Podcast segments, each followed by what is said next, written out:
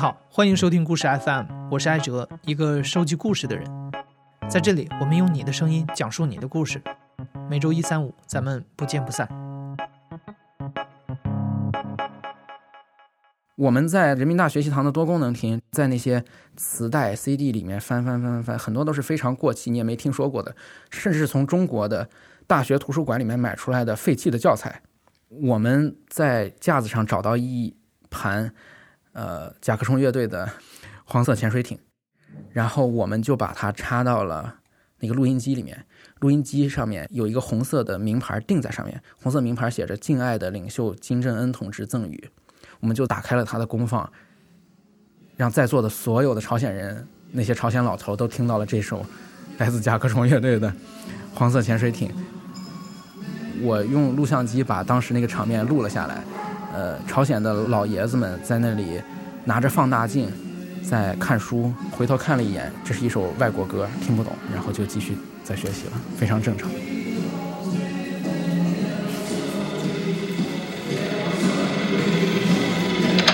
下一首歌曲《我的祖国最好》。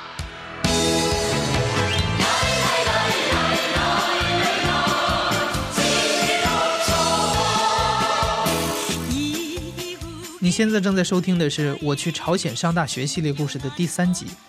二零一七年夏天，一个偶然的机会让史祥普开始了长达一个月的朝鲜留学之旅。在这一个月里，史祥普觉得自己每时每刻都处在一个楚门的世界里。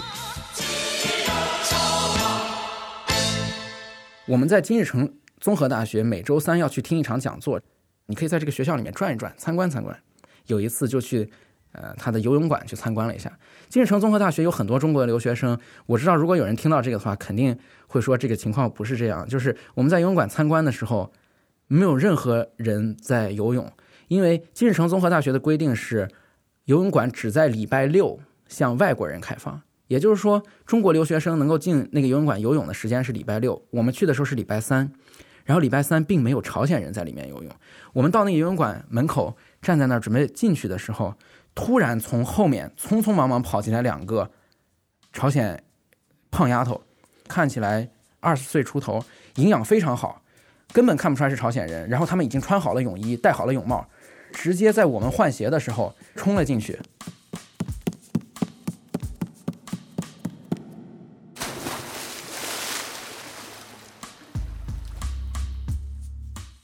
然后我们再进去的时候，他们已经在里面开始游泳了。您可以设想一下，如果你在游泳的时候，有一群人站在外面对着你看，并且这个游泳馆里面没有其他的人，你会觉得你自己像是动物被人观看，你会觉得非常的奇怪，对吧？这里面并没有任何人在游泳，他们两个人会从水里面跳出来，激起水花，向我们这边招手致意，从容的走到岸边，爬上那个滑道的上面，从滑道上面滑下来，边滑边向我们的照相机招手。那一刻，我就觉得，在这个国家里，没有什么是不可以表演的。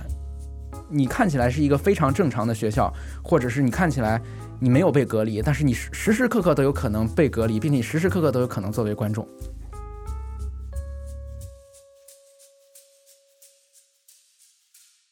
我们在某一天的下午去。呃，集体参观了人民大学习堂，不是人民大会堂啊！你把这个念熟了之后，总觉得人民大学习堂好像非常怪，但它确实叫这个名字。这栋建筑是金正日在向金日成的七十岁寿辰献礼，它里面是一个巨大的公共图书馆。这个公共图书馆是真正发挥作用的，有很多人在这里学习，呃，借书，然后你也可以在这里面用它的双卡录音机和那种非常老的球面的荧光屏电视去学电教的教材。最关键的是，有很多人在这里。上那种不脱产的汉语课和英语课，他们很多人非常愿意去学这两种语言，因为它没有改革，但它非常开放，它一直在物资和贸易上极度的依赖外国，从京沪会时代开始就是这样。所以，谁能够接触到外国人，谁能够去外国，谁能够接触到外汇，谁就就会最有钱。他们都很愿意去学中文和英文。我们在外面看他们教室里面，就是讲这个中文的读法，然后讲英文的纠正他们的发音。底下坐的满满的，呃，不仅坐的满满的，连中间的位置都有人席地而坐，而且有人站着听，就是说，只要有一点点赚钱的口子，或者有一点点松动的话，人们还都是想抓住这样的机会的。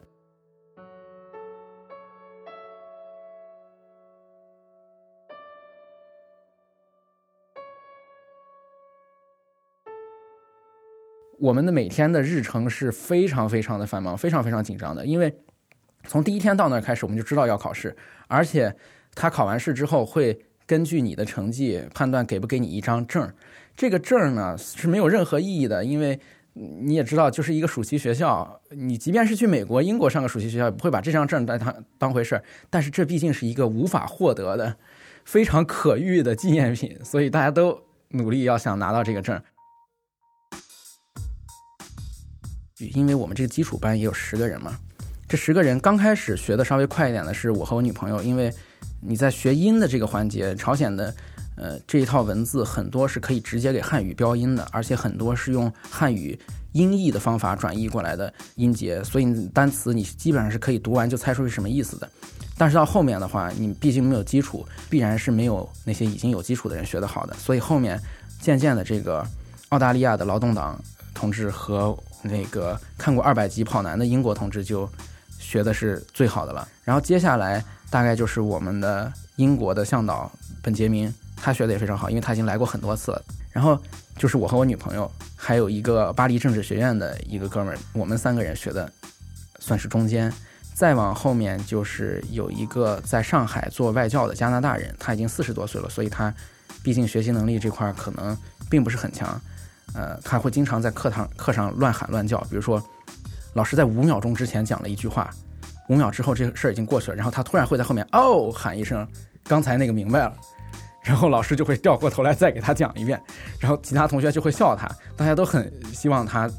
在那乱喊。然后这个法国巴黎政治学院的这个哥们儿，因为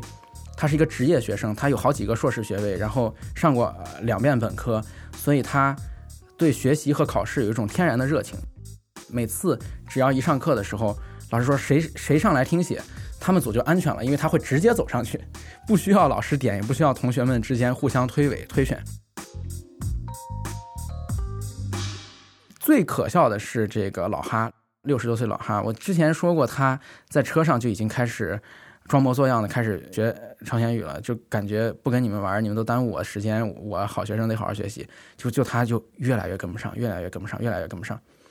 到我们学开始已经能造句的时候，呃，他基本上连字母都认不全。然后他也有办法，就是他会每天晚上在羊角岛饭店随机去找一一种服务业的服务员，来跟他们搭讪，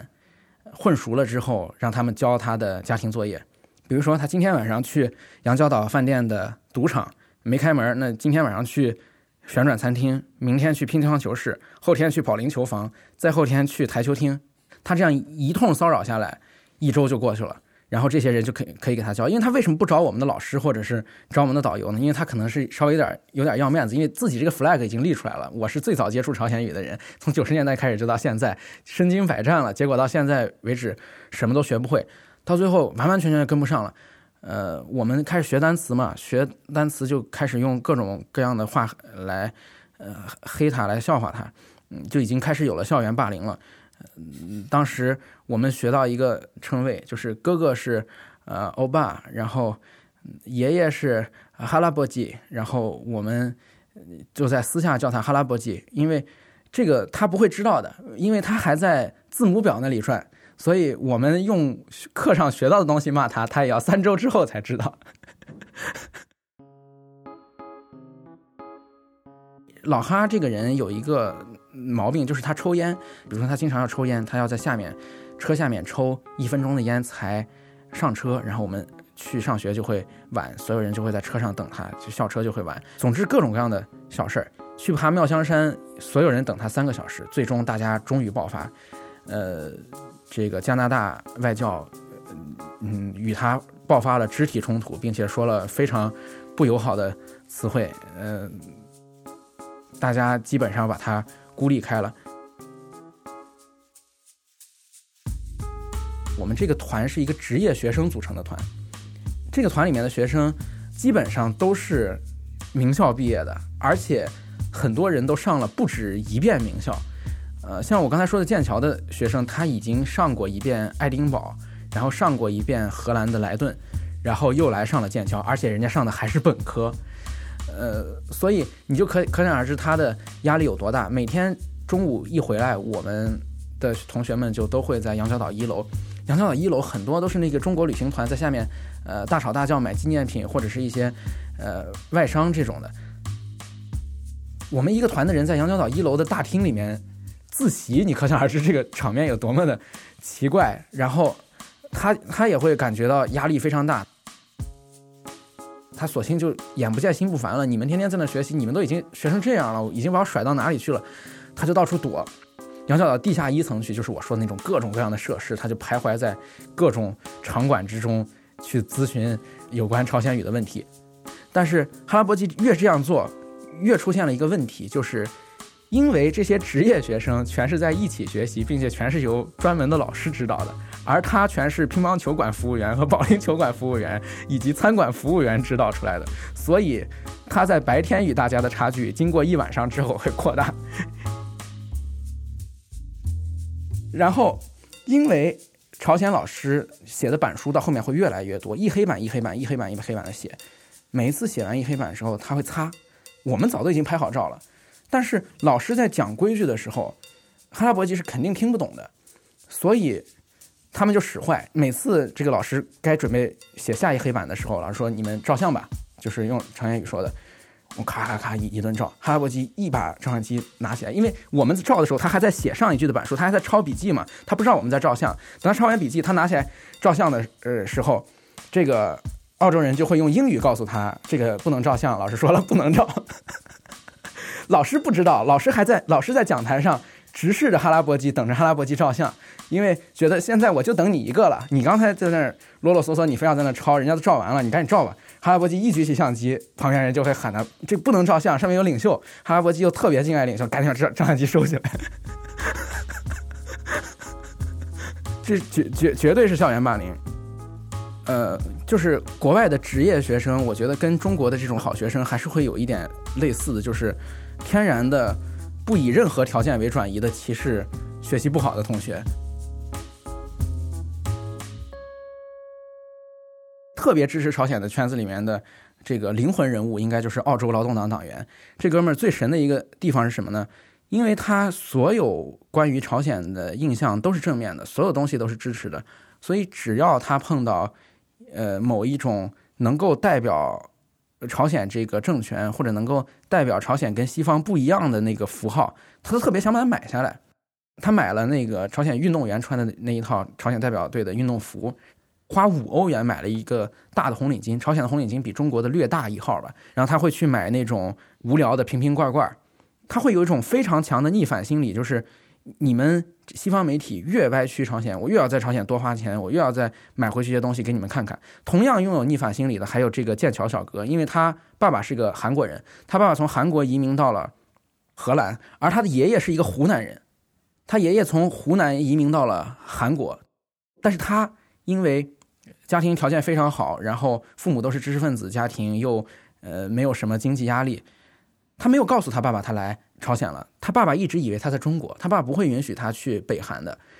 然后他就买了非常多的海报回去准备贴在他们家里，就是为了跟他爸对着干。就是有很多外国人对。朝鲜的这种情愫，或者对朝鲜相当一部分是来源于他们自身人际关系中的某方面缺失，或者某方面的被压制，或者是一种反弹。比如说，我刚才说到这个澳洲哥们儿，他就是一个澳洲宅男，他自己说了，我是一个 nerd，我是呃天天在家里面不出门，嗯，澳洲的女生都瞧不起我，觉得我社交恐惧，但是我就天天在家里对着墙练汉语，对着墙练朝鲜语。所以他觉得这个东西在这一个领域内，他有非常强的话题主导权和话语权，所以他会把他所有的正面的想象都寄托在这个上面，因为除了这个，他也没有什么其他的办法。呃，意大利的小哥就更有意思了。意大利的小哥是认为所有的东方人都是非常聪明的。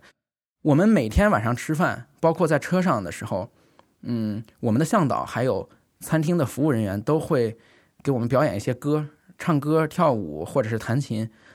他会突然从桌上窜出来，然后跑到那钢琴那儿给我们弹唱一首《阿里郎》，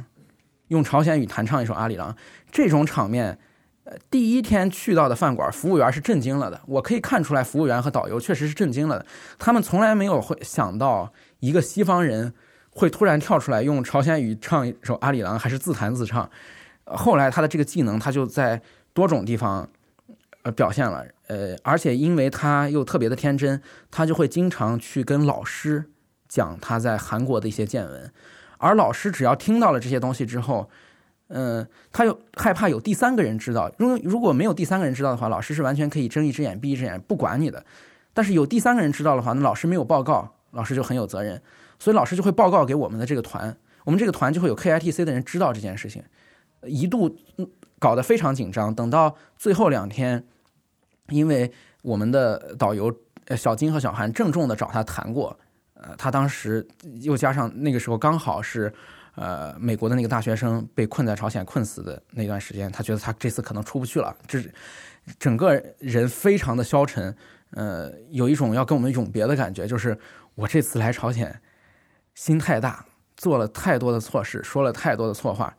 我们出来之后，他做了一件更为夸张的事情，就是他去了韩国的牡丹峰俱乐部这个节目。牡丹峰俱乐部是一个知名的脱北者节目，这个节目是一档致力于揭露北朝鲜黑幕的呃韩国娱乐节目。这韩国娱乐节目，呃，上面全都是脱北来的，以及韩国的娱乐明星，以及韩国的这些脱口秀艺人，大家互动讲你在朝鲜有什么新的见闻，你在朝鲜有什么我们之前不知道的事情。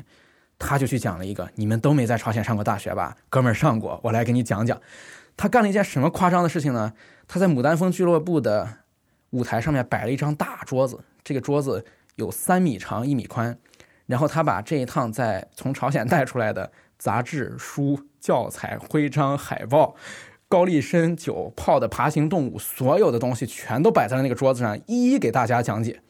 然后。他走之前就已经被盯上了，就已经被 KITC 盯上了，盯上了之后，那边就火了。那那边说，呃，翻译成汉语应该就是“是可忍，孰不可忍”，说你以后不能再来朝鲜了，你这样太夸张了。KITC 给呃，就是这个 GTS，就是给英国的 GTS，为这件事情专门发了一封函，就是说以后意大利人某某某不得再来了。呃，真正到了考试那天，心里一口气就放下来了。为什么？老师一进来说：“大家放心，考试不会太难，我相信大家都能拿到毕业证。”你知道，他这地方改口了。他之前他说：“我相信大多数同学都能拿到毕业证。”他每次说“我觉得大多数同学都没问题”的时候，大家就会会心一笑，然后说一个嘟囔一句“哈拉伯鸡”什么之类的话。然后他说：“我觉得大家都能拿到。”然后我们就觉得，嗯，这个事儿可能稳了。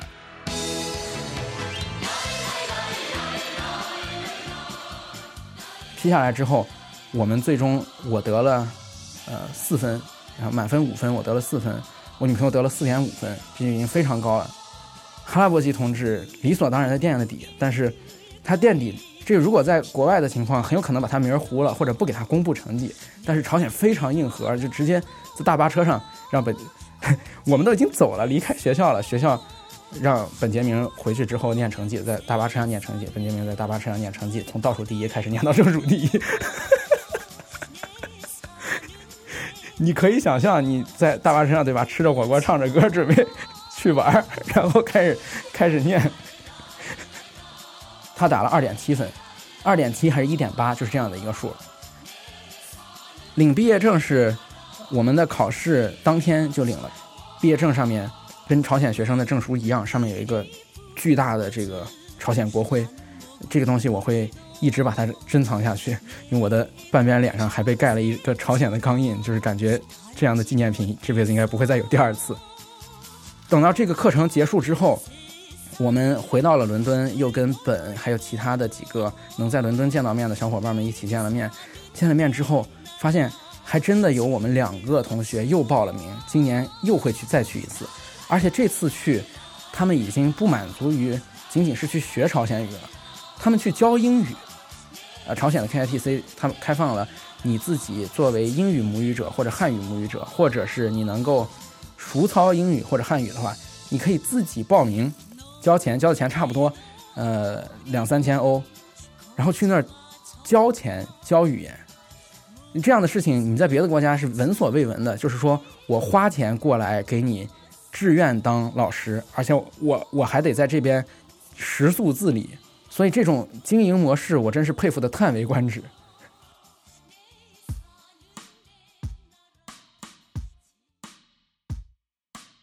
到回到英国之后，有一天闲着没事儿我就在看那个 YouTube 嘛，然后在 YouTube 上面看到一个朝鲜的旅游团队，也是英国的一个团队，